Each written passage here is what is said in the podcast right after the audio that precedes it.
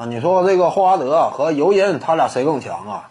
啊，霍华德可以这么讲，放在九十年代啊，跟四大中锋相比的话，他就是个蓝领。霍华德本身呢，这样一种技术属性啊，他的整体技术构成、打法风格，那在九十年代就是个蓝领化。内线这块，你指望他一对一单着掐那些啊内线防守悍将啊，那恐怕就比较困难。因为九十年代就是这样。呃，九十年代那个时期呢，由于没有防守三秒，所以篮下蹲坑中锋，这就使得呢中锋在一支球队当中位置特别重。你比如说，呃，当时啊这个九十年代中期评选出的呃一套 NBA 历史五十大这个巨星吧，啊这当中中锋呢，这这占了能有十五位，啊其他的位置啊都没有中锋啊占的这么多人。为什么？在之前那个时代当中，那中锋在一支球队当中这样一种作用与价值。那可以说是不可替代的，啊，绝对的核心。那在核心的情况之下，各支球队呢，往往防守端这块儿啊，中锋，甭管说是首发还是替补，防守能力那都是很强的。呃，往往都愿意储备一些呃肉盾型的，能够硬扛的啊这种类型。那所以在九十年代，你说霍华德好使不好使？他不好使。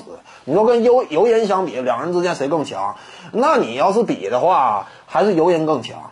因为霍华德呢，他这种属性就不太适合舰队。呃，进攻端这块儿技术非常粗糙，呃，甚至不夸张的讲，很多时候显现的比较拙劣。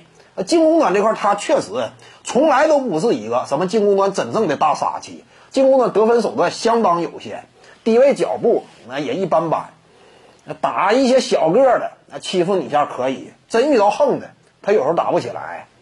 他主要的价值还是集中体现在防守端，进攻端这块儿他影响力没有那么大，手段也不够多。而一支球队呢，你只要说挑一个舰队的，那还得是进攻说话。你进攻端哎是一种什么样的级别和等级，那这直接决定了一支球队最终能够达到的高度。霍华德这种类型，你要说啊以第二核心的方式去参考，可能说要更有价值一些。但以第一核心的方式呢，他比尤因的话，我感觉综合对比的话。那实力等级，我感觉是不如尤因的，尤因还是更强一些。毕竟尤因人家也率队闯进过总决赛，你不要感觉霍华德闯进过总决赛，人家也闯进过。各位观众要是有兴趣呢，可以搜索徐静宇微信公众号，咱们一块聊体育，中南体育独到见解就是语说体育，欢迎各位光临指导。